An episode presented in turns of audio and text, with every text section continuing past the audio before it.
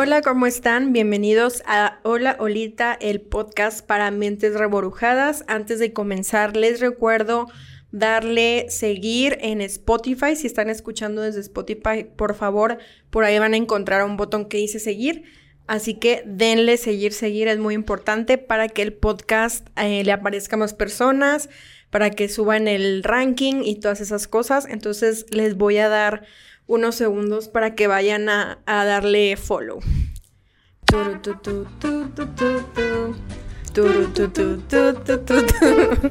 Y bueno, ya, ahora sí que ya le dieron seguir. Este, ahora sí vamos a empezar el episodio del día de hoy. Como ya pudieron ver seguramente en el título, el día de hoy vamos a estar hablando de matrimonio y divorcio. Y bueno, yo nunca he estado casada, mucho menos divorciada. Para eso traje a mi mejor amiga de Chihuahua. Hola. Que Carmen, Carmelita Salinas, no, no es cierto. Carmen, eh, que muchas muchas de mis amigos la conocen como Cornelia, del, Rancho. porque, porque, bueno, como se podrán dar cuenta, bastante fan de Los Simpson. Entonces, este, pues bueno, ¿por qué la invité? Pues porque ella es una señora divorciada. Básicamente sí. Entonces dije, obviamente ella es la persona perfecta para hablar de este tema, ya que ya se casó, ya se divorció. Así que la invitamos. Así que a sus 30 años ya es toda una señora divorciada. 31. Ah, 30, 31 ya. Eh, próximamente ya va para el segundo marido. no, es cierto, Pero bueno, quién sabe, porque ya para cómo andan las cosas en su vida, no me sorprendería en cualquier momento. Pero bueno, entonces eh, hoy queremos hablar sobre el matrimonio y el divorcio, más como desde una perspectiva pues joven, por así decirlo, porque pues obviamente sabemos muchas historias y, y, sabemos muchas cosas como desde nuestros papás, al menos nosotras que tenemos papás divorciados, como el 70% de, de nuestra generación, que seguramente sus papás están divorciados. Si tus papás no están divorciados, vete de este episodio, no, no es cierto. Pero seguramente eres un como un animal extraño en esta generación. Así de pausalo y ya, puedes irte, por favor. Entonces, este, pues casi siempre tenemos esta perspectiva del divorcio y del matrimonio por nuestros papás o por gente mayor, ¿no? Pero a mí me parece como un tema muy interesante hoy en día eh, en el gente de nuestra edad, ¿no? Como de ya a finales de los 20 y en nuestros 30, ¿no? Entonces, que pues ya que los estamos atravesando y pues la verdad es que yo ya tengo muchos conocidos que están casados e incluso divorciados, o sea, como que justo eso le comentaba hace poco a, no me acuerdo a quién le comentaba que últimamente como que sí, primero me sorprendía mucho que se empezaran a casar, ¿no? Como que no me caí el 20 de que ya estaba yo en esa edad en la que la gente se empezaba a casar y yo, ¿por qué se están casando? Somos muy jóvenes, pero en realidad no. pero ahora me está sorprendiendo que seguimos estando como dentro del mismo rango de edades y ahora ya hay divorciados también, o sea, entonces eso me sorprende aún más, pero creo que tiene mucho sentido. Entonces, por eso tenía ganas de hacer este episodio y por eso invité a Carmen y pues bueno, bienvenida al podcast. Y Muchas gracias. Quiero comenzar este, esta conversación preguntándote primero que nada. Ah, bueno, antes, paréntesis, saludos a Alfredo, que lo vamos a estar quemando durante el episodio. que es el ex de Carmen, pero pues bueno, o sea, aquí todos nos llevamos bien y todo, entonces no hay problema. Tenemos un permiso de quemarlo. Y pues bueno, primero que nada te quiero preguntar, ¿por qué tú en primer lugar te quisiste casar? Cuéntale a la gente cómo, un resumen, o sea, tampoco te vas a extender tanto como de tu historia con Alfredo, de porque sí es una historia larga, la verdad. Chale, ya, ya valió. Era, lo que venía a contar el chismecito. Este, quiero hacer un pequeño paréntesis. Eh, te agradezco que me hayas invitado y que me hayas tomado en cuenta para este tema. Este, y así, y te quiero mucho. Yo también. Este, la verdad, pues para darle un poquito de contexto a la gente, eh, pues yo me quise casar básicamente porque pues amaba a la persona con la que yo estaba. Eh, fue una relación pues muy larga, eh, más que nadie tú lo sabes porque pues sí es mi mejor amiga y realmente sí tenemos como unos 15, 16 años de, de, larga amistad, de conocernos. Y ella estuvo presente cuando yo recién andaba de novia con, con mi ex esposo. Cuando empezaron a andar, teníamos escasos 15 años. Sí, este...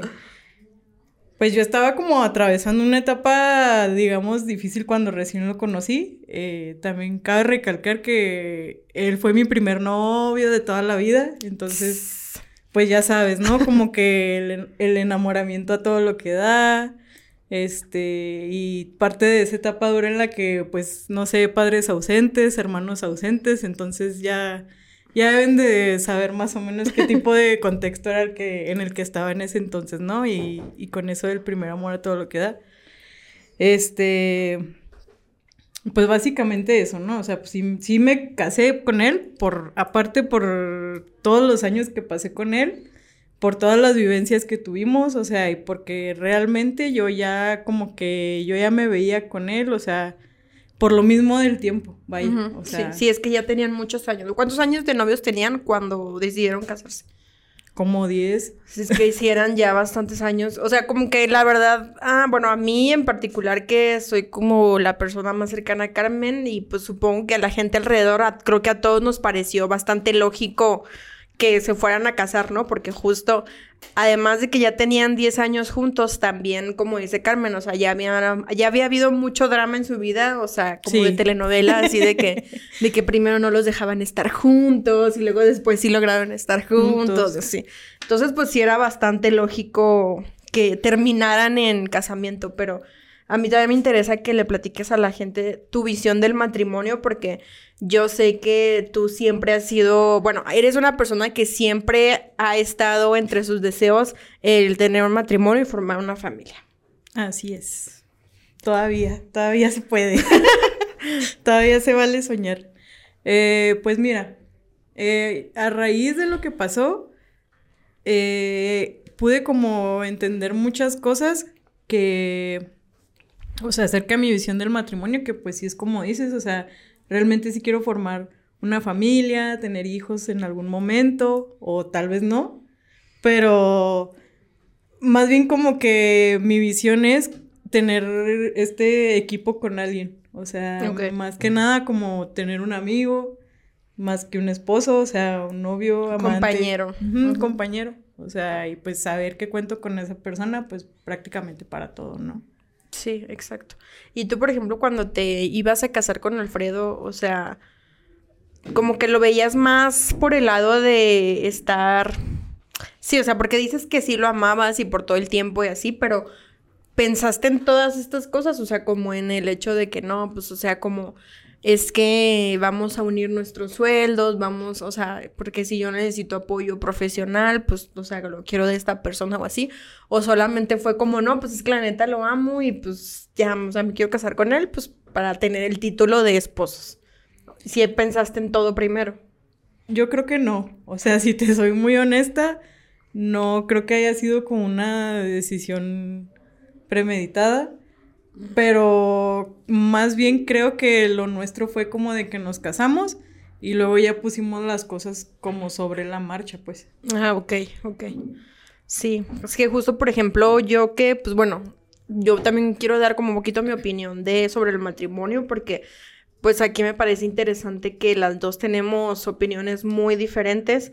Por ejemplo, yo sinceramente, o sea, a mí la verdad sí me costaría mucho trabajo dar ese paso eh, deja tú, primero porque soy como una persona muy solitaria, o sea, no en el sentido triste de la palabra, sino que, pues sí, o sea, como disfruto mucho estar sola y luego soy muy independiente, etcétera, entonces siento que el ya eh, comprometerte en un matrimonio, pues ya es como literalmente compartir tu vida ya de plano en todos los sentidos, ¿no? Que obviamente ahorita vamos a ir desmenuzando un poquito más el matrimonio como tal, pero pues sí, o sea, yo sí, la verdad, nunca me he imaginado, a diferencia de ti, o sea, como casada y así, ya sabes, o sea, no, nunca ha sido uno de mis sueños, que yo sé que hay como un cliché de que las mujeres normalmente soñamos con estar casadas y, y luego hay muchas chavas que que siempre, casi, casi que traen el vestido de novia en el carro porque nomás están viendo con quién casarse y así.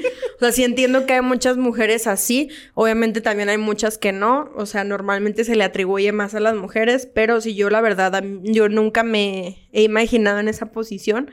No se me antoja, pero tampoco digo nunca capaz de que un día, pues, si me como mis propias palabras, pero pues no sé.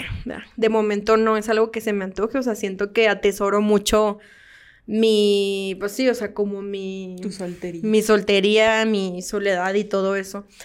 Eh, que pues también es algo como más común hoy en día, ¿no? Entonces yo creo que hoy en día, no sé tú qué opinas, pero siento que hoy en día es más este común justo lo que pasa en mi lugar y que es más extraño eh, como la gente que sí se quiere casar y así, pero yo no sé si estoy sesgada porque pues la neta, la mayoría de las personas que me rodean piensan como yo, entonces por eso no sé si estoy muy sesgada y si la gente normal sigue queriendo casarse. ¿Tú qué opinas? Pues es que sí, creo que el contexto que tú y yo tenemos es que sí estamos como rodeadas casi siempre de personas que están solteras o están casadas o están divorciadas.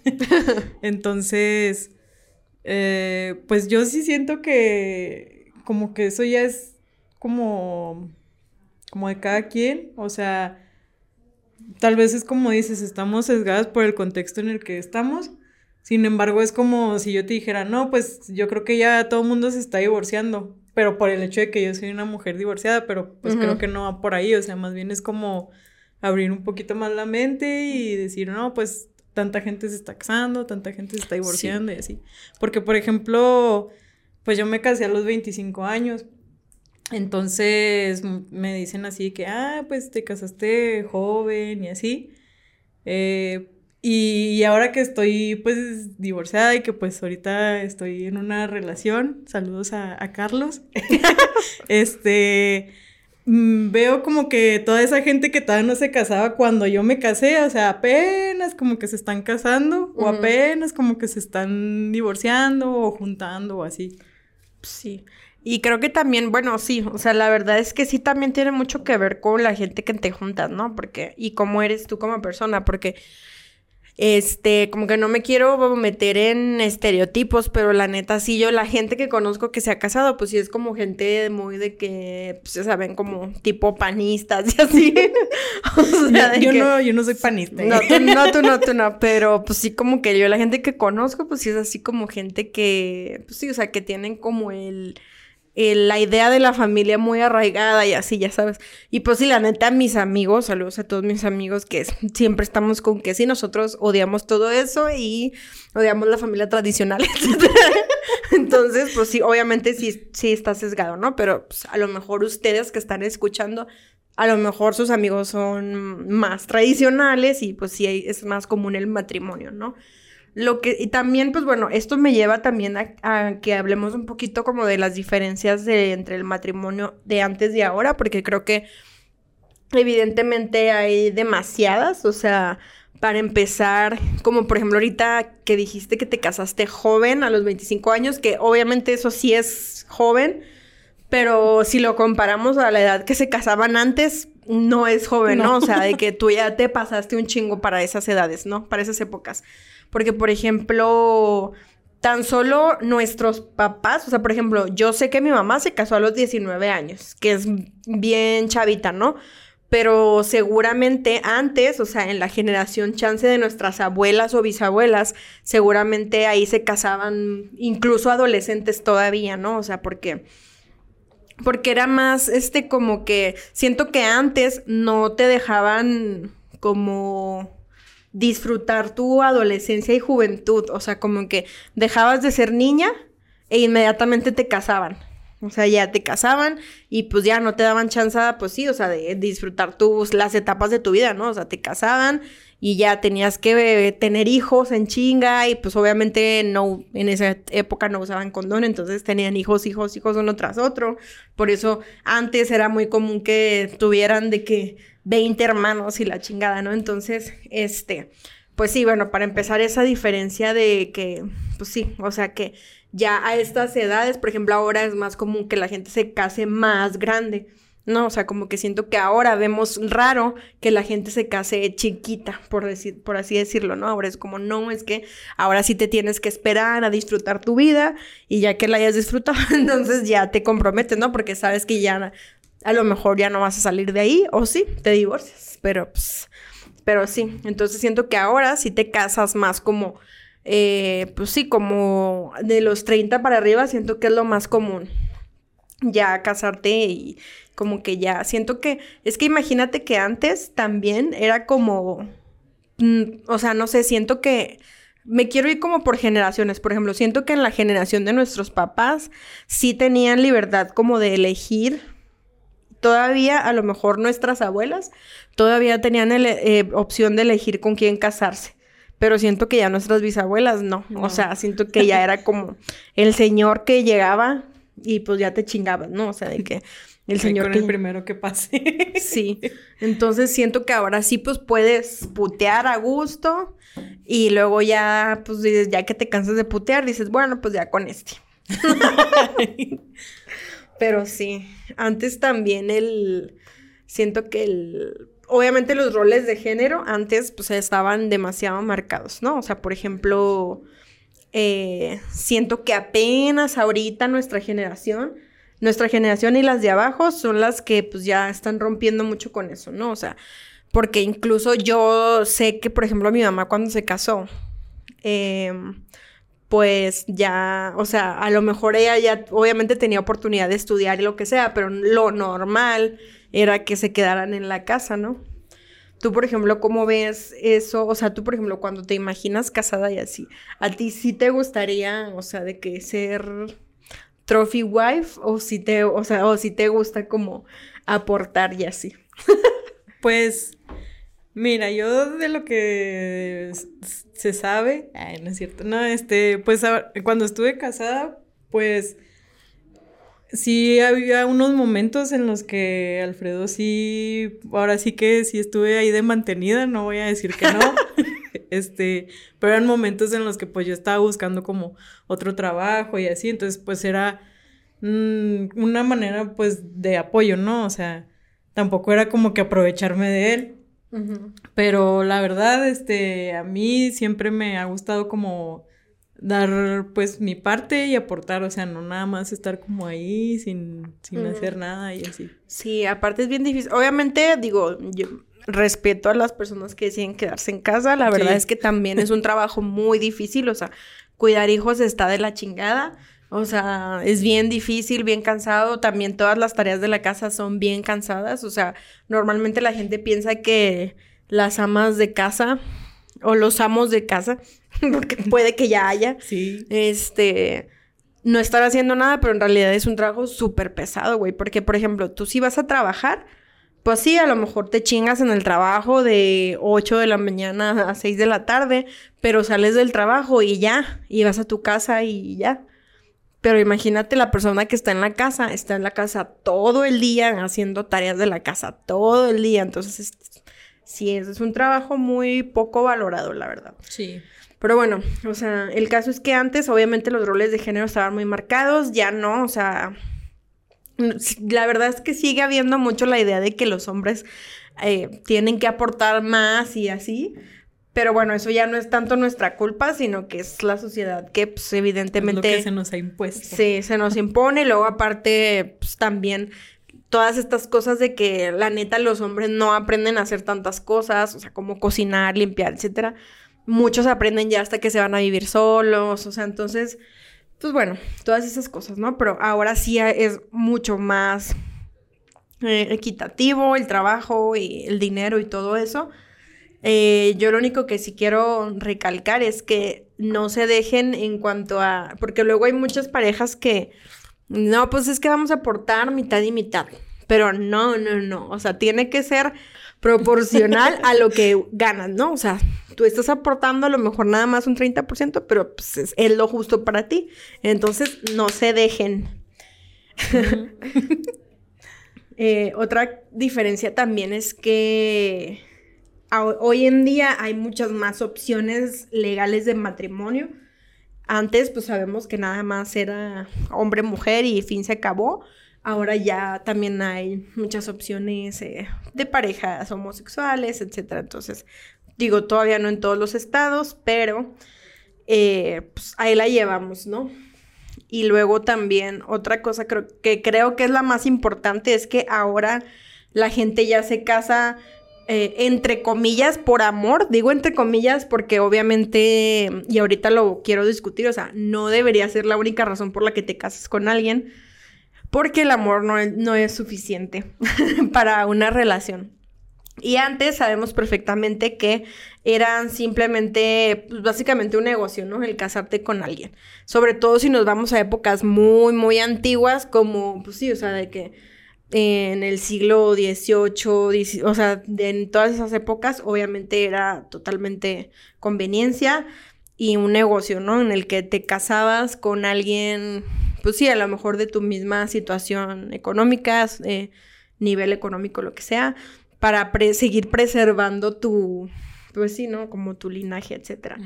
Ahorita ya está mucho más basado en el amor, pero siento que a mí sí me gusta verlo como un negocio porque siento que si ya estás decidiendo unir tu vida a alguien, tiene que haber algo, o sea, una conveniencia ahí, o sea, no, no sé, o sea, a lo mejor estoy hablando mucho desde mi privilegio, pero por ejemplo, si tú eres una persona, seas hombre, mujer, no binario, como te identifiques, o sea, y tú tienes una posición, cierta posición económica y cierto nivel, lo que sea, sea el que sea, alto, medio, bajo, el que sea, y obviamente va a ser muy difícil mantener una relación con alguien que no esté en ese nivel. Y no quiero que se escuche como, sí, o sea, como de, de, de ay, somos de diferentes clases sociales, sino más bien que evidentemente tiene que haber un balance. Eh, y pues sí, o sea, como que siento que luego la gente no se fija en todas esas cosas. Y luego, ¿qué pasa?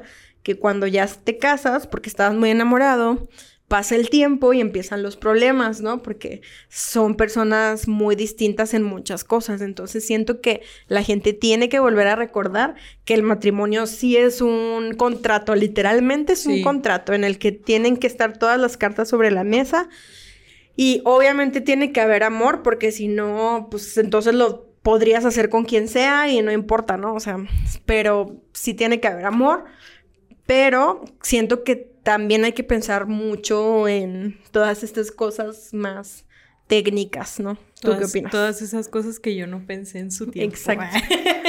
este, pues sí, o sea, realmente era como te comentaba ahorita, como que pusimos todo sobre la marcha pero más bien desde mi experiencia, no siento que hayamos tenido como tantos problemas en lo económico, sino ya más bien como hasta el final, al final ya de cuando ya estábamos a punto de, de separarnos. Pero eran cosas como ahora que ahora que ya estoy fuera de pues de ese vínculo y así, pues como que ya digo, no, pues, o sea, al final de cuentas creo que pudo haber sido una situación muchísimo peor. Este, porque eso sí, o sea, si, si, alguien se va a casar pronto, este, este es un pequeño consejo. Eh, cásense por bienes separados. no con la, no con la intención de que, o el pensamiento de que todo se va a acabar en algún momento, tal vez sí, pero, pero sí, cásense por bienes separados y así. Sí, porque eso les va a ahorrar muchos problemas en el futuro. Sí. No, y además está bien que bueno, yo también lo veo más por el lado de que está bien que mantengan su individualidad, porque luego muchas veces es como, ah, pues ya me casé, entonces ya, o sea, ya todo juntos y todo por siempre juntos, pero pues no, o sea, luego también una de las cosas por las que los matrimonios no funcionan es porque pierdes tu individualidad, ¿no? entonces siempre hay que mantener eso, sí, o sea, pues, o sea, desapegado por así decirlo. Sí, es que había un punto en el que nosotros como que ya para todo siempre eran Carmen y Alfredo, Carmen y Alfredo, Carmen y Alfredo esto y así. Entonces, creo que el final de todo esto fue precisamente porque como que ya no estábamos como jalando parejo, por así decirlo, como que siempre estábamos caminando así juntos y de repente como que ya cada quien quiso tomar su camino y así. Sí, pues claro, porque a pesar de que siempre se llevaron muy bien y todo, pues también, al... mira, la gente siempre estamos cambiando, ¿no? Entonces, pues a lo mejor al principio de tu matrimonio, pues todo estaba bien porque pues les interesaban las mismas cosas, etcétera, pero conforme fue pasando el tiempo, cada quien fue cambiando a su manera y pues llegó un punto en el que ya no les interesaba lo mismo y no querían lo mismo y también está bien, o sea, pero pues sí hay que aprender a reconocerlo primero. Sí, de hecho creo que es justo eso, o sea, que había un punto en el que como que ya empezaba, no sé, por decir la primera vez que vine a visitarte aquí, eh, pues yo nunca había tenido como la oportunidad de, de viajar precisamente aquí y como que a partir de ahí yo ya sentí como que tal vez este ya Carmen ya se quiere ir de Chihuahua a otro lugar o tal vez Carmen ya quiere hacer esto o así, o sea, entonces como que ciertas cosas que tal vez la gente diga que a mí me faltó como vivir, o sea, es como que lo que despertó tal vez esto en mí y decir, no, pues, o sea, ya, ya, chole. Y qué bueno que tocas ese tema antes de seguir avanzando. Porque sí me, bueno, yo desde mi opinión como tu amiga, o sea, creo que sí es muy importante que, por ejemplo, tú que Alfredo fue tu primer novio, ¿no? Y duraste 10 años con él y así. Sí. Y pues sí, obviamente, pues estuvo bien, o sea, que decidieran casarse y todo, pero a lo mejor, no sé, como que hubiera sido mejor para ti que, no sé, o sea, que si vivieras justo como dices, otras cosas antes de haberte comprometido en algo tan formal, ¿no? Porque imagínate que cuando, pues sí, o sea, que no, no conocías a otros hombres, no habías cogido con otros güeyes, o sea, no sé, como que a lo mejor no salías con tus amigas o así, sí me explico, o sea, como que siento que sí, si están escuchando eso y ya ustedes se quieren casar y, y no creen que no han vivido lo suficiente, espérense. Siento yo que, pues no sé, o sea, como que el matrimonio siempre va a estar ahí, pero las experiencias no. Sí, sí tienen que hacer como este trabajo de introspección, pero bien cabrón, porque creo que a mí eso es algo que se me presentó, pero ya cuando ya estaba casada y pues por eso. por eso terminó todo. Sí, pues era más difícil, ¿no? O sea, porque luego ya cuando uno está, pues ya cuando estabas casada, quisiste a lo mejor, bueno, los dos, o sea, quisieron hacer cosas, pero pues ya existía ese compromiso, ya había más cosas que corrían peligro en la relación. Sí. Pero bueno, yo te quería, bueno, a ti y a la gente que nos está escuchando y viendo, les quería también como platicar un poquito como del significado, la creación del matrimonio, por así decirlo. Eh, en, pues sí, o sea, como a lo largo de la historia en diferentes culturas, porque a pesar de que, pues es algo que, que ha existido siempre, pues sí ha tenido diferentes significados, ¿no? Entonces, eh, pues a mí siempre se me ha hecho muy interesante que es una, digamos, tradición, por decirlo de alguna forma, que ha perdurado durante muchísimas épocas y culturas, ¿no? Entonces es interesante ver también cómo siento que antes era algo muy lógico, por decirlo de alguna forma, o sea, como que antes tenía un solo significado y que se hacía y todo salía bien. Y luego cómo eso se fue transformando en ya, ¿no? Como en conveniencia y en no sé, como en muchas cosas y, en lo que es ahorita, ¿no? Por ejemplo, en, el antiguo Egipto, en el antiguo Egipto, en Grecia, en Roma, en Mesopotamia, o sea, simplemente era como, como les decía ahorita, un contrato entre familias o clanes y el objetivo principal era hacer alianzas, más que nada políticas, ¿no? O sea, como que el matrimonio no era importante si no eras como parte de una familia pues importante, vaya. O sea, sí que chiste. por decir de que casaban a la princesa con el príncipe de quién sabe dónde, si me explico, para hacer alianza con ese lugar. Entonces, realmente, si tú eras común, sí, o sea, si eras como gente común y corriente, pues en realidad no era importante casarse y no, y nadie lo veía importante tampoco, o sea, no era como una regla como se ve ahorita de que el, la mayoría lo ve como que es una regla casarte, ¿no? Y, y si no te casas, estás mal, o sea, si te mantienes soltera toda la vida. Por ejemplo, en la Edad Media, el matrimonio, pues también era un asunto económico, pero ahí sí ya empezaba a pasarse más hacia todo tipo de gente, no nada más para la, la familia, la gente con dinero o, o de alto rango, sino que ahí sí ya era algo más equitativo para toda la población, pero pues definitivamente, pues sí, o sea, era algo muy arreglado, más que nada económico, ahí sí ya este, tenía mucho que ver el, dinero. Y pues, em, más que nada, pues sí, o sea, como que siento que en, esa época no había tanto dinero, entonces la gente lo que buscaba era casarse o casar a sus hijos con gente que sí tuviera una mayor, una mejor posición económica, ¿no? Entonces, lo, lo sad es que en esa época la gente que no tenía dinero, pues evidentemente no tenía esperanzas de casarse, ¿no?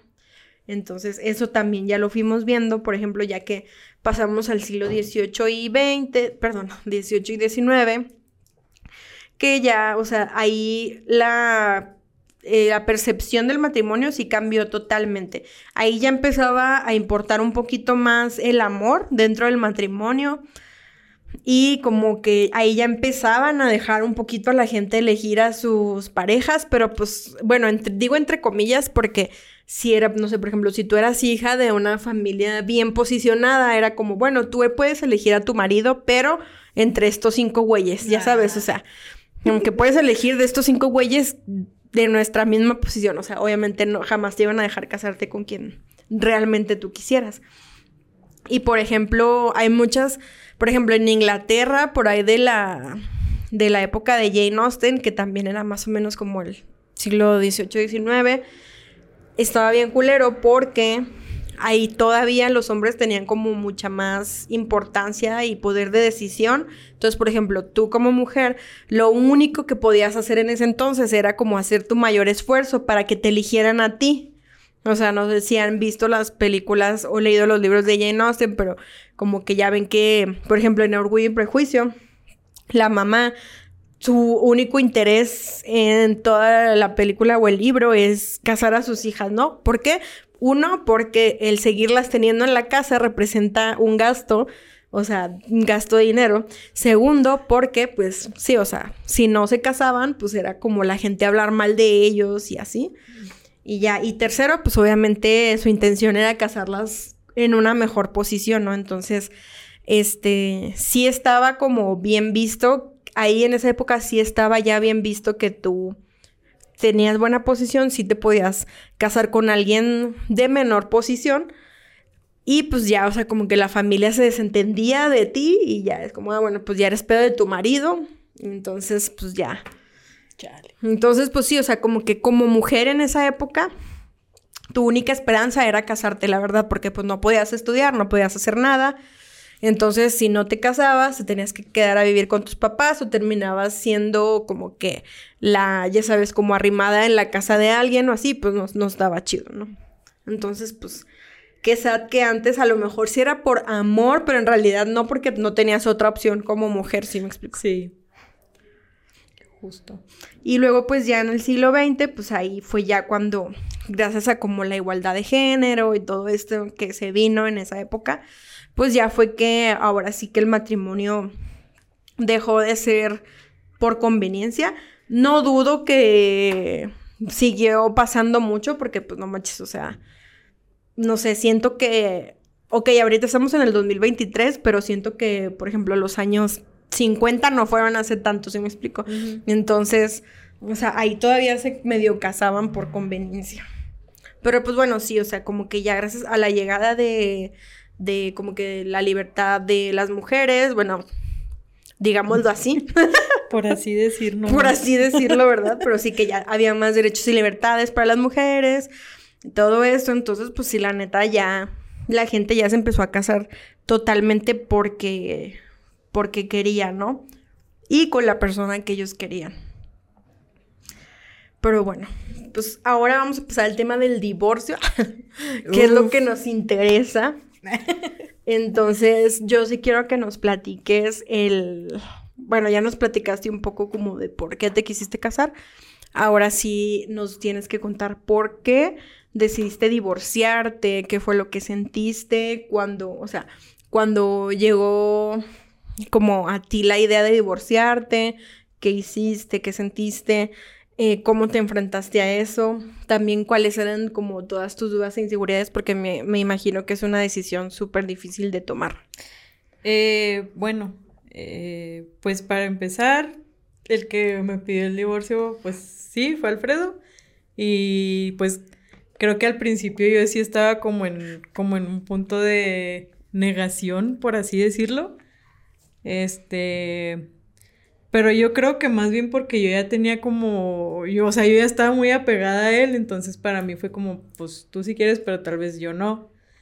Este, entonces pues como para enfrentar la situación, eh, fue cuando empecé a, fuimos a, a, terapia de pareja, pero pues la verdad no, no se veían resultados del todo, entonces ya fue cuando ya optamos, pues ahora sí ya fue una decisión en conjunto de, ¿sabes qué? O sea, este, pues tú ya no quieres esto y a mí ya no me gusta esto, no sé, o sea, incluso cosas más fuertes como de que, no sé, hasta el momento de tener relaciones, o sea, porque pues hay gente que tal vez dice que eso no es importante, pero sí es importante y sí es todo un tema. O sea, hasta en eso ya era así como que pues yo ya ni siquiera quiero hacer esto contigo, ni, ni nada de eso. Entonces ahí fue como, como ya donde... Te sentías como la canción de Yuri, de detrás de mi ventana. Ándale.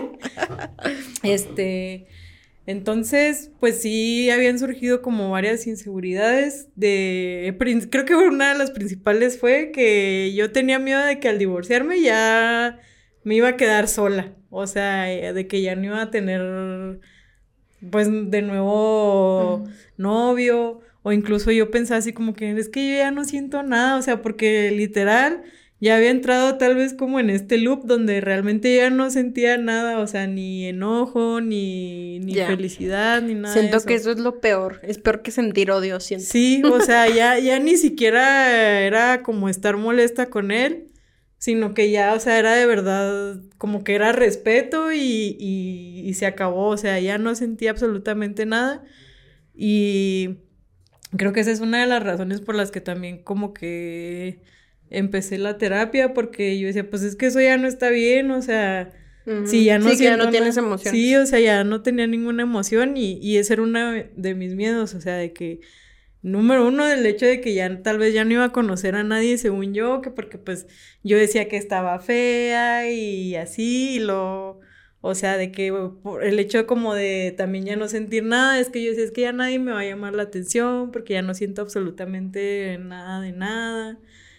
Y así, o sea, y tal vez de repente sí llegaba como a pensar en, o sea, tú sabes que Alfredo sí fue como, si a mí se me atoraba algo en lo económico, o sea, él sí me decía, no, pues ten o me ayudaba, así como pues también yo lo llegué a hacer de alguna forma con él. Y también eso era como un miedo en mí, o sea, de que, ay, ¿cómo le vas a Sí, o sea, ¿cómo le voy a hacer? Si, o sea, te digo, no era como todo el tiempo, pero en momentos como específicos, sí, pues qué tal si ocurría como una emergencia o algo y pues ya, ya no estaba él ahí, ¿sabes? Y ya no era como que, ay, ya no sé. Sí, pues es un apoyo económico a fin de cuentas. Sí. Pero, por ejemplo, bueno, yo me imagino que sentías todo eso porque pues, como ya dijimos, fue tu primer novio y tu único novio de toda la vida. Entonces, no habías tenido tú esa experiencia de salir con otros güeyes, etc. Entonces, me imagino que pues sí fue como muy aterrador el decir, güey, pero pues, o sea, yo nunca he ligado en la vida, nunca he salido con otros güeyes, nunca he cogido con otros güeyes. Este, y también, bueno, antes de seguir avanzando en este tema, también, porque tú a mí varias veces me lo has dicho, pero ahorita creo que lo estás olvidando mencionar, sí, de que de que antes de divorciar, o sea, antes de tomar la decisión, obviamente tú hiciste como todo lo posible porque esa no fuera la solución, ¿no? Ah, porque obviamente es muy fácil, me imagino yo que es muy fácil querer separarte de alguien y ya, pero pues si ya estás en un matrimonio, no es lo mismo que estar en un noviazgo en el que cortas con esa persona y ya la chingada, ¿no? Porque pues solo son novios, no hay nada más, pero imagínense estar en un matrimonio en el que comparten una casa, comparten gastos, comparten... Y luego, pues lo bueno es que ustedes no tuvieron hijos, pero cuando hay hijos y todo eso, pues me imagino que el pensamiento general es voy a intentar arreglar las cosas antes de tomar esa decisión. Sí, sí, sí, es algo que había olvidado mencionar, este, sí, la verdad, sí, yo hice ahora sí casi todo lo que estuvo en mis manos como para que no se terminara, porque pues una parte de mí también era así como que no, pero pues es que no manches, ya son un chorro de años, ¿cómo crees que me voy a separar? ¿Cómo? Sentías que ibas a perder el tiempo si te separabas, o sea, que habías perdido el tiempo. Sí, ah. de alguna manera sí. O sea, era así como que, pues no mames, o sea, creo que hemos invertido mucho tiempo, muchas emociones, este, hasta dinero en esto y pues como que para que ya se acabe así nomás porque sí, pues no, o sea, no, era por eso decía que estaba yo como que en cierta negación porque eh, sí fue, te digo, él fue el que me pidió el divorcio y yo pues sí estaba tal vez en esta como etapa de, de, negación un poquito, pero pues ya, o sea, sí Pero después se voltearon las cosas, ¿eh? Sí. es porque primero Alfredo creía el divorcio y pues Carmen intentó, intentó, pero ya cuando... Y nada. Cuando Carmen dijo, bueno, pues ya la chingada, o sea, que ya vio que no funcionaba nada y que ella también tomó la decisión y entonces se voltearon las cosas. Sí, la verdad es que sí, porque me acuerdo muy bien, este, cuando fui a, bueno, cuando fuimos al registro civil para ya firmar y todo, este pues yo iba así muy bien, yo iba en perrísima, así arreglada y todo. este, y ya estábamos como nada más esperando la hora y así, o sea, en ese entonces pues yo estaba saliendo pues con alguien al fin. Ah, sí, bueno, porque paréntesis, o sea, siempre Carmen cuando ya medio sabía que se iba a divorciar, o sea, siempre su, como que su mayor inseguridad era de que no, ya no voy a conocer a nadie, que no sé qué, y cortea, o sea, empezó a andar con otra persona bien rápido y luego no fue no suficiente con eso, terminó con esa persona y ahora anda con otra persona. o sea, ya ha tenido dos relaciones después de su divorcio. Ya ni yo, que tengo como 80 mil años soltera. y Carmen ya divorciada con dos exes. Bueno. Pero bueno, continúa. Este. Lo del registro civil. Ah, sí, este, estábamos en el registro civil y ya, o sea, pues, o sea, Alfredo se veía muy nervioso, o sea, estaba así como con esos gestos que tiene uno de ansiedad, ¿no? O sea, que te paras y lo que es y la patita y luego pues como que estás volteando para todos lados, o sea, entonces sí, realmente como que ya al último, o sea, sí, él sí estaba ya así como que, ay, no, o sea, creo que ya la regué, o sea, y creo que tiene que ver más bien con el hecho de que, pues, como hemos estado hablando, pues, entre tú y yo y con amigos y así, o sea, que vio que como que ya me puse las pilas y ya dijo, chingado, o sea, ¿qué hice? No, y aparte también siento que, o sea, no quiero como meter en el mismo saco a todos, pero siento que los hombres sí suelen ser más impulsivos en esas cosas. Siento que es como, ah, pues bien pelada nos divorciamos y yo, pero pues las mujeres somos un poquito más analíticas y, por ejemplo, tú, o sea, él fue como, ah, pues ya la chingada, a lo mejor por un impulso se quiso divorciar y como que realmente no analizó la situación hasta que era demasiado tarde. ¿Y qué fue lo que pasó contigo? Que tú fue como, ah, no mames, o sea, se quiere divorciar y como que intentaste arreglarlo, pero viste que no. Y luego pues ya te pusiste las pilas y lo aceptaste y lo dejaste ir, ¿se me explico? Cosa que pues a él le pasó totalmente al, revés. o sea, hasta que ya era demasiado tarde. Entonces siento que a veces sí son más impulsivos. Pues sí, justo eso, o sea, eh, sí, como que mucha gente me dijo, ay, ¿por qué no te esperaste como para salir con alguien más o así? Pero creo que era parte de lo que te decía ahorita, como que de verdad yo ya no, ya no sentía nada por él, o sea, para mí él, o sea, lo, ahorita pues sí lo respeto, le tengo pues aprecio porque pues sí es una persona que pasó muchos años eh, a mi lado, este, incluso de repente pues ah, nos saludamos y así, pero pues ya como que ya él ahorita pues ya... Ya cada quien en su pedo. Ya cada quien, ya cada quien su pedo, ya cada quien su pareja. Este... Pero yo ya estaba como... Yo ya me sentía como lista O sea, ahora sí como para decir, bueno, pues lo que, lo que sigue, o sea, porque tal vez mucha gente, y creo que eso es algo que sí recibí, tal vez varios comentarios de que, ay, es que hiciste esto muy rápido y así.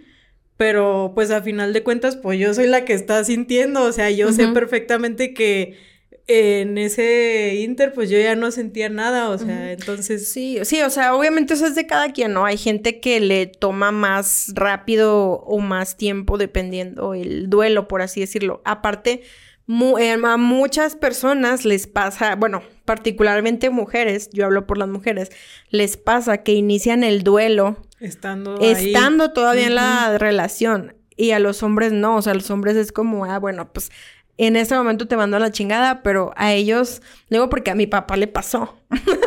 o sea, como que tú ya como mujer que estás dentro de la relación y estás teniendo muchos problemas y como estás diciendo tú ya no sentías muchas cosas, etcétera. Obviamente tú iniciaste tu proceso de duelo muchísimo antes, entonces para cuando llegaste a la hora de firmar el divorcio, tú ya tenías un putero de cosas ya digeridas, digeridas sanadas y lo que tú quieras. Eh, y cosa que probablemente Alfredo em, empezó apenas en ese momento que se dio cuenta de que chingado ya estoy firmando el divorcio. Ahora sí es real, me explico. Entonces, pues sí, o sea, creo que ahí sí es importante como decirle a las mujeres que pues que a lo mejor se acaban de separar de una relación, pues sí, difícil o se acaban de divorciar, no hay como un tiempo determinado para que tú puedas empezar a salir con otra persona. O sea, puede ser en una semana, en un mes, en un año. O sea, es como tú te sientas y no tiene absolutamente nada de malo hacerlo rápido tampoco. Sí, porque justo creo que eso es algo que a mí me pasó. Este, mi miedo era eh, precisamente eso. O sea, obviamente pues yo ya sabía qué era lo que estaba pasando conmigo y cómo me sentía al respecto. Pero mucha gente lo que vio por fuera es, ay, ya se divorció, pues ya la chingada, ya. de seguro, de seguro por eso anda quedando ahí con otro güey, pues para, porque ha de tener ahí todavía cosas y así. Pero pues no, o sea, ni siquiera, pues no es cercano a lo que pues yo viví y pues lo que sentí en ese entonces. Claro. Y bueno, también, pues, o sea, me gustaría que tú le platicaras un poquito como de las morras que nos escuchan, que probablemente tengan a lo mejor las mismas dudas o inseguridades de cómo le hiciste tú como para superar eso de, de como el miedo de salir con otros güeyes o así, después de haber estado tanto tiempo con el mismo güey. Pues más que nada fue por ayuda de la terapia. O sea, la verdad, sí, la terapia sí fue como un puff para mí porque sí me ayudó como a sanar todos esos aspectos, porque creo que cierto miedo de, de eso de conocer gente nueva y así, es más bien por el hecho como de que, ay, es que qué van a decir de mí, es que a lo mejor pues no, ni siquiera soy lo suficientemente bonita, pues es que a mí nadie me va a pelar por X cosa, este, pero es como cuestión como de agarrar confianza en ti, eh, de saber un poco estar contigo, de, de, incluso este, estar como en este caminito de descubrir pues que si te gusta, que no te gusta, porque creo que esas cosas son muy, este, son muy importantes, o sea, porque eso pues te lleva como a saber quién eres y qué es lo que estás buscando y pues que sí y que, y que no va contigo. Sí, no, aparte siento que sí el saber realmente lo que quieres pero muchísimo más lo que no quieres, siento que eso ya te ayuda mucho para filtrar, pienso yo. Sí, claro. Pero bueno, hablando del divorcio, ahora vienen los, los datos curiosos, pero, este, por ejemplo, yo siento que hoy en día los divorcios son mucho más comunes y frecuentes que antes. O sea, siento que antes el divorcio era muy estigmatizado. Si te divorciabas ya eras un fracaso, eh, o sea, como hombre eras un fracaso, como mujer peor tantito porque no salvaste tu matrimonio. Pero siento que ahora, como lo dije al principio, ahora la gente se está divorciando más y más joven. Porque siento que a lo mejor sí, en la generación de nuestros papás, muchos tenemos papás divorciados, pero se divorciaron después de 20, 30 años de casados, ¿no? Muchos de ellos. ¿Por qué? justo por la misma idea que nos ponen de que tienes que hacer todo lo posible por mantener tu matrimonio, aunque ya no se amen, pero por las apariencias, ya sabes. Entonces, siento que ahorita ya, o sea, la gente de nuestra edad, o de, pues sí, o sea, de nuestra generación más bien, es como, no, a ver, o sea, mm, yo ya no voy a estar manteniendo una relación en la que ya no siento nada o que ya no me está aportando nada, entonces ya la chingada. Y creo que eso pues sí está muy chido porque pues imagínate antes qué culero que sí tenías que aguantarte un buen de cosas, ¿no? Por salvar tu matrimonio y pues no creo, yo creo que ahorita ya nada justifica el que te, pues sí, el que te quedes tanto tiempo en una relación, pues que no, que no te está haciendo bien. Y justo a lo que voy es que pues gracias a los cambios en las normas y en los valores sociales, pues ya, o sea, justo como ya no está tan mal visto, tan estigmatizado, pues ya la gente se empieza a, divorciar, más y más joven. A mí por lo único que me dolería divorciarme es porque, por la boda, o sea, porque seguramente gastaron un buen en la boda. Y luego que sí veo gente que se divorcia luego, luego y digo, ay, qué culero, güey, porque sí gastaron un buen en la boda. Y sí. También otro factor que ayuda mucho como al hecho de que ahora haya más divorcios es la independencia económica de las mujeres. ahora hay mucho mayor independencia económica, entonces eso ayuda mucho. ¿Por qué? Porque pues, antes obviamente el que aportaba más era el hombre, entonces pues las mujeres no teníamos como mucha opción más que quedarnos ahí, pero pues ya ahora que ya hay mejores trabajos que podrían ser mejores y podrían ser mejores sueldos, pero bueno, pues ahí la llevamos. Este, pero sí, gracias a eso, pues también ya las mujeres se animan más. Es como, ay, pues a la verga, yo no necesito este güey para mantenerme, entonces pues me voy a divorciar. Obviamente también los cambios en las leyes como tal, este, me imagino que cada vez es más fácil y menos engorroso un matrimonio, digo, un divorcio. Me imagino que antes era como que pedían muchas cosas, eran muchos trámites, pero pues sí, ahora que es más fácil y rápido, también ya la gente ya no la piensa tanto. Sí, de hecho, quiero ahí compartir este algo. Cuando nosotros nos divorciamos, la verdad sí fue muy rápido. O sea, nosotros creímos que, que iba a ser como muy costoso y así, pero creo que se facilitó el proceso porque pues ahora sí ambos, o sea, las dos partes estábamos de acuerdo y pues no había como ningún bien a nombre de, o sea, pues cada quien tenía lo suyo, por eso les digo que es muy importante casarse por bienes separados. Y no tenían hijos. Y no teníamos hijos, entonces fue como que hicimos la cita y luego ya se llegó el día, firmamos y ya, o sea, ya estábamos divorciados, o sea, así de rápido fue. Sí, que luego siento que todavía mucha gente, bueno, espero que nuestra generación ya no, pero la generación anterior siento que sí evitaba mucho el divorcio por los hijos y luego estoy en culero porque pues o sea, seguían en la relación y seguías todo bien culero y nada más por los hijos y luego los hijos bien traumados, ya sabes, mejor. No, por los hijos no lo hagan. O sea, si realmente quieren ayudar a sus hijos, divorciense, creo que es lo mejor. Sí, la verdad. Em, y bueno, también ya en general me gustaría como platicarte, a ver qué opinas. Algunos datos curiosos que a mí me llamaron mucho la atención, como del matrimonio y del divorcio del matrimonio, por ejemplo, en la antigua Roma, o sea, la edad para casarse en los hombres era 14 años. O sea, ya a los 14, ya órale a la chingada, los corrían de la casa. Ya toca el timbre ya. ya lo alcanza. ya se le para ya. Y 12 para los mujeres, y la 12 para las mujeres, perdón. Si llegabas a los 30 años, o sea, mi edad, y no estabas casado, o sea, ya eras así como la vergüenza del, del pueblo. Nosotros. no, pues no. Tú ya, tú ya hubieras sido una mujer respetada porque eras divorciada. Ay, no. Pero bueno, luego, el. Lo de que el anillo se coloque en el dedo majadero. es porque se supone que hay como una vena que llega directamente al corazón. O sea, no sé si eso es verdad o no, pero pues como que a alguien se le ocurrió. Y por eso decidieron que ahí deberían de poner el anillo. Luego, a principios del siglo XVIII, las mujeres inglesas, ah, es lo que te platicaba ahorita, perdían todas sus propiedades cuando se casaban. Eh, o sea, haz de cuenta que, no sé, yo me casaba con un güey y todo lo que yo tenía ya dejaba de ser mío y ahora era de mi esposo. Eso estaba culero. Ah. Por eso como que siempre buscaban el casarlas con alguien de mayor posición porque pues así ya la fortuna se hacía más. Este, luego, entre 1966 y 1979, los divorcios aumentaron 100% en Estados Unidos. O sea, 100% es un chingo. Y coincidió, bueno, quién sabe si fue coincidencia o no, pero que en, justo en esa época fue el auge de las pastillas anticonceptivas. Entonces como que coincidió en que los divorcios aumentaron en un 100% y justo estaban de super moda las pastillas anticonceptivas. Entonces siento que algo tuvo que ver ahí de que a lo mejor muchas mujeres no querían tener hijos o lo que sea. Sí. Ah, eso no lo sabía.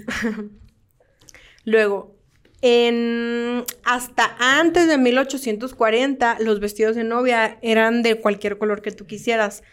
Pero después de 1840 empezaban a ser blancos porque la reina Victoria de Inglaterra, la que también duró un chingo antes que la reina Elizabeth, que se acaba de morir, este, ella usó un vestido blanco para casarse con el príncipe Alberto.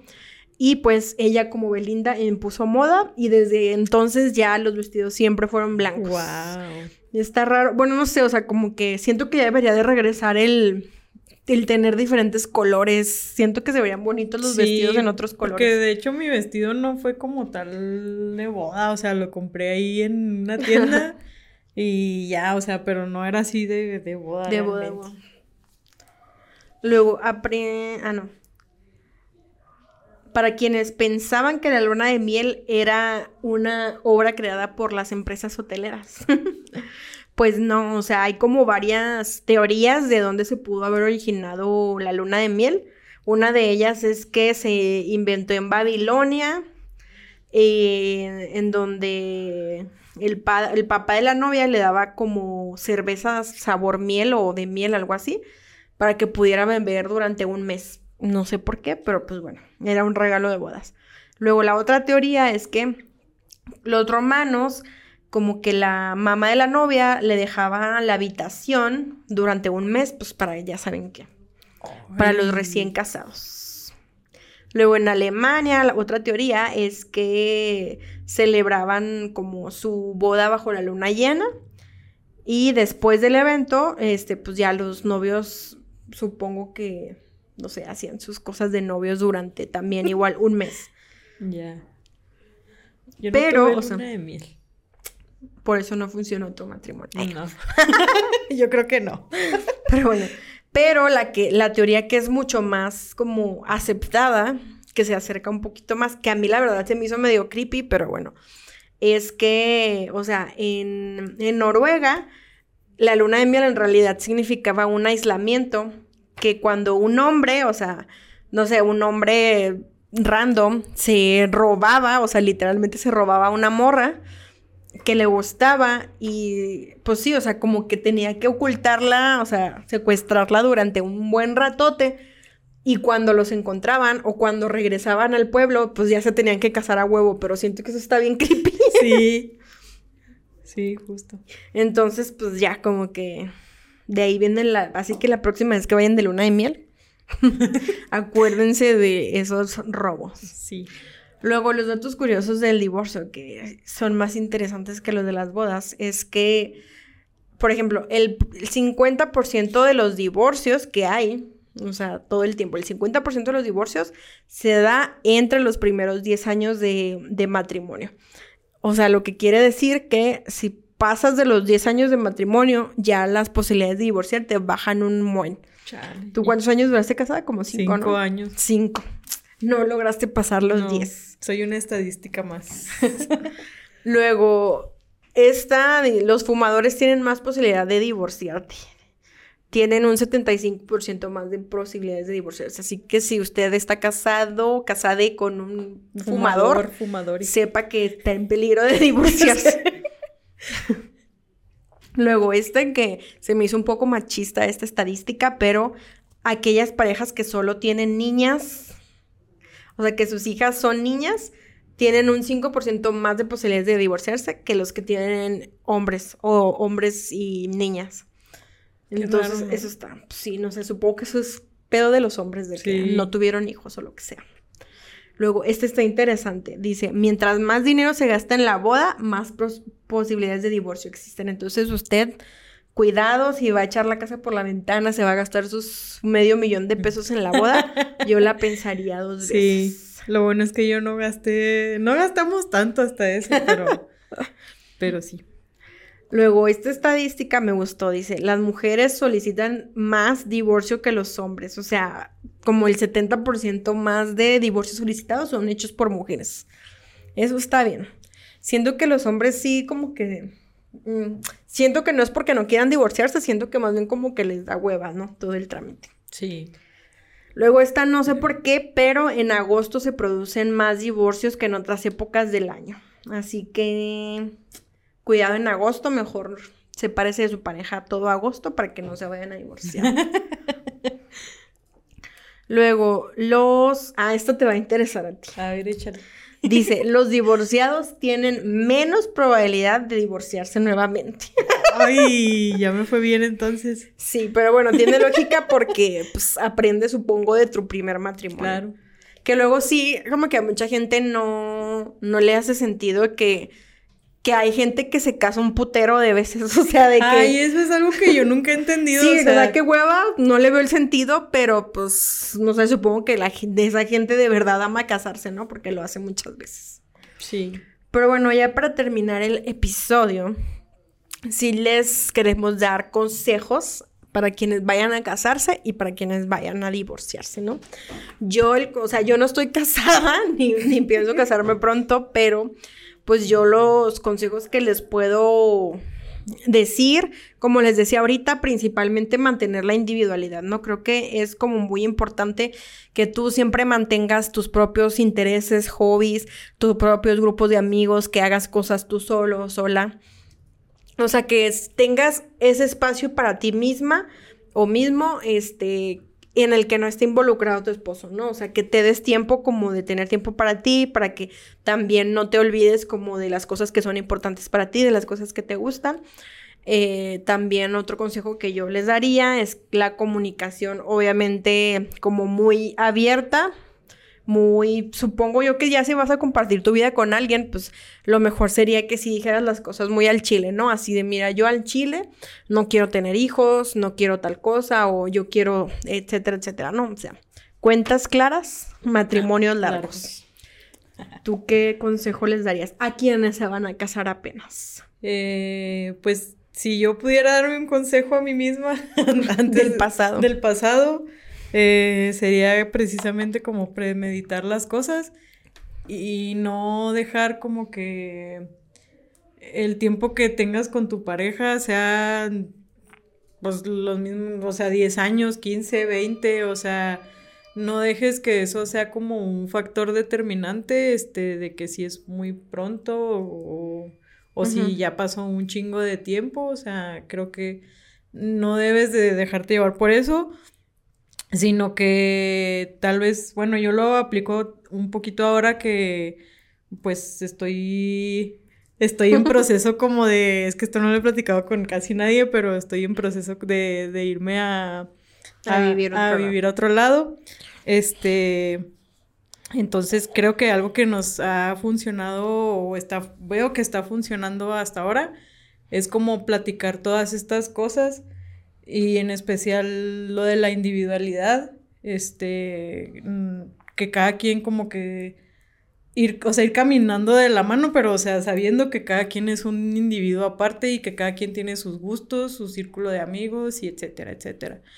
Entonces, creo que un consejo pues sería ese, que no, no dejes como que el tiempo sea un factor para, para eso, este, y como platicar todas esas cosas de vivir juntos, este, que es quién se va a hacer cargo de tal cosa, este, incluso pues como tener metas compartidas, o sea, si sea lo más pequeño, no sé, este, oye, pues yo quiero bajar de peso, ah, pues si quieres, no sé, vamos a ponernos a dieta, o sea, o cositas como muy pequeñas de que, ay, no, pues no sé, se, ya no Ser sirve. empáticos. Ajá, o sea, ya no sirve el sartén de, no sé, o sea, ya los sartenes están bien culeros. Ah, no, pues si quieres después compramos otros, o sea, pero empezando como por cosas bien pequeñitas, o sea, cosas como ya más complejas, ¿no? O sea, también como la comunicación, o sea... También yo diría que algo importante es decir las cosas en el momento, porque luego muchas personas tienden a aguantarse y aguantarse, que puede que a lo mejor al principio ni siquiera sea un problema tan grande, pero ya lo guardaste por tanto tiempo, que cuando explota, pues ya se hace un problemón que a lo mejor ella ni va a tener solución. Entonces, como que decir las cosas en el momento también de si te molesta X o Y o si no te gustó tal cosa, decirlo en el momento precisamente para que no se convierta en un problema. Pues sí, porque luego también eso a mí me pasaba. O sea, también uno de los factores por los que se acabó todo eso es porque pues sí soy una persona un poquito, no sé si hermética sea la palabra, pero hay cosas que no digo y hasta como que ya veo que ya todo está valiendo madre, o sea, y pues no, o sea, si estás como pues con el amor de tu vida, si lo quieres ver así, o sea, pues no tendría por qué ser como un problema decir las cosas en el momento y pues yo es algo que he estado como aprendiendo y poniendo en práctica. Muy bien. Y para quienes se van a divorciar, que creo que necesitan más consejos todavía, pues yo diría, o sea, como mi experiencia como amiga de alguien que ya se divorció es que, pues sí, o sea, como que más que nada busquen mucho apoyo emocional porque a pesar de que es algo que ustedes tienen que enfrentar solos, por decirlo de alguna forma, pues obviamente están perdiendo una parte muy importante de su vida, están terminando algo muy grande, entonces siempre busquen ese apoyo emocional de, de personas en las, con las que puedan hablar abiertamente del tema, que, que no se sientan juzgados, etcétera. Creo que sí hace mucha diferencia el tener con quién hablar y con quién desahogarte a no tenerla, ¿no? Sí. Y creo que también un consejo que yo daría, a pesar de que yo no estoy divorciada, pero es que siempre te, o sea, como que antes de tomar una decisión tan grande, organices todos tus asuntos primero, ¿no? O sea, que antes de salirte de ahí, sepas muy bien cómo vas a resolver todas tus situaciones, ¿no? O sea, tus asuntos económicos, o sea, cómo le vas a hacer con el dinero, cómo le vas a hacer con tal cosa, con tal cosa, o sea, que tengas muy claro qué vas a hacer con cada asunto de tu vida antes de tomar ya la decisión, ¿no? Para que cuando te divorcies, no andes ahí por la vida viendo qué pedo, qué vas a hacer de tu vida, sino que ya tengas más o menos pues las cosas bien planeadas antes de hacerlo. Pues sí. este, pues creo que el apoyo emocional sí es muy importante, como dice Olita. este, y creo que también es muy importante este ir a terapia.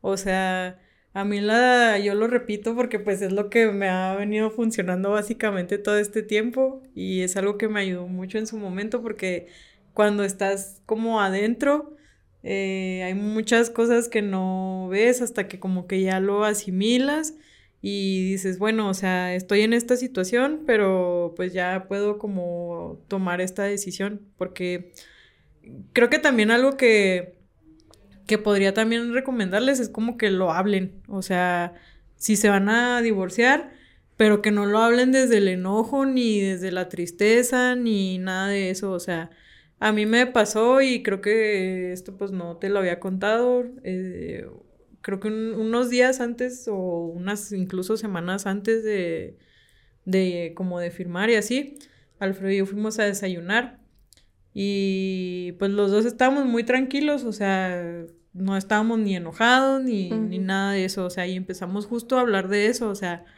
y recuerdo que la plática fue de, ah, pues es que, o sea, yo siento que tú ya quieres como otras cosas, o sea, y él también así como que no, pues es que yo siento que, que a lo mejor pues tú ya no es como tanto el cariño que, que hay, el amor y todo eso, o sea, y lo hablamos de, o sea, de manera civilizada, por así decirlo, o sea, sabiendo que ya cada quien como que estaba ya listo para dar el paso de y ahora sí ya divorciarnos.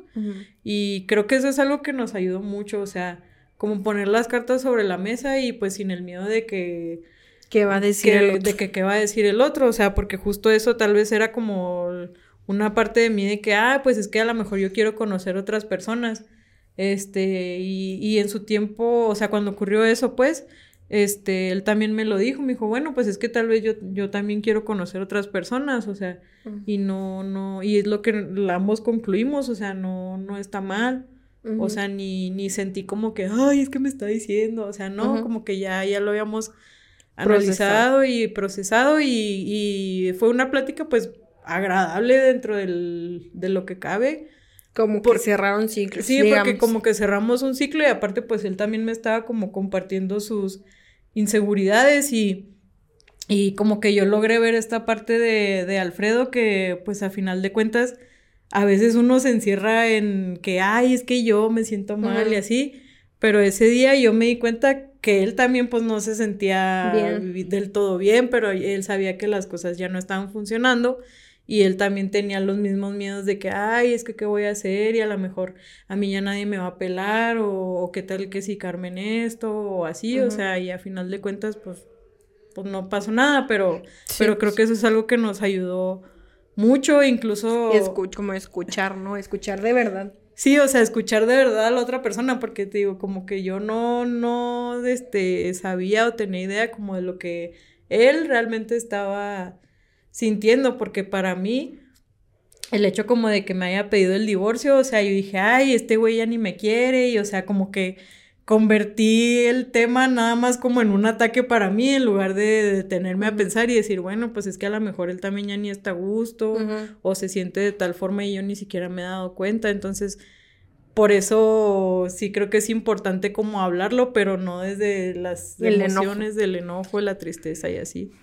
Sí, y pues ya por último, también diría que el como aceptar y permitir el proceso del duelo, o sea, obviamente como les digo, es una pérdida muy significativa, muy grande, o sea, no es nada más como que estés cortando con tu novio y X, ¿no? O sea, porque pues no, no hay nada que los realmente los una más que el noviazgo, que pues no es algo formal realmente. Entonces, eh, pues sí hay que aceptarlo y procesarlo y pues date permiso como de sentir todas tus emociones, ¿no? Sean buenas o malas, o sea, tristeza, enojo, confusión, ansiedad, o sea, como permítete sentir todo eso e irlo sacando, o sea, tampoco te quieras hacer el valientito de, no, yo me voy a aguantar y lo voy a enfrentar y, o sea, pues tú llórale y ya, o sea, llórale y ya, a lo que sigue, ¿no? Sí. Pero pues acéptalo. Y pues ya eso fue todo por el día de hoy. Muchas gracias por haber venido. Yo nada más tengo una última pregunta para ti. Dime, ¿te, volverías a casar? Sí. Conmigo. Ah, gracias. Uy, siempre había esperado que me dijeras esto. Pero bueno, ahí está. Carmen se divorció. Sí se volvería a casar para que vean que sí se puede, o sea, solo es un proceso, no pasa nada.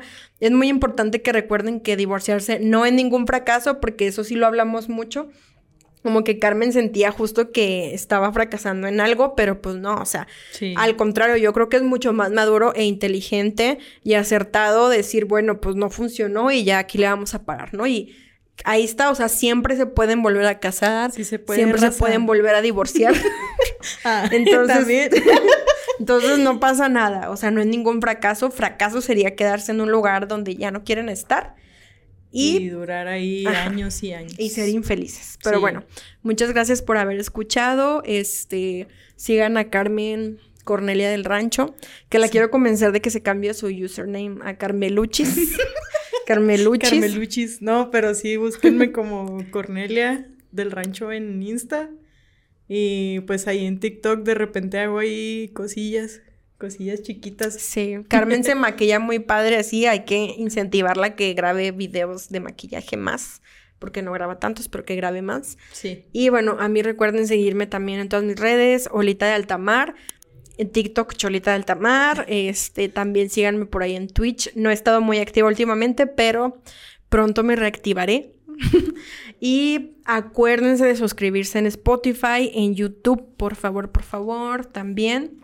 Y pues ya eso sería todo. Nos vemos en el próximo episodio. Bye. Bye.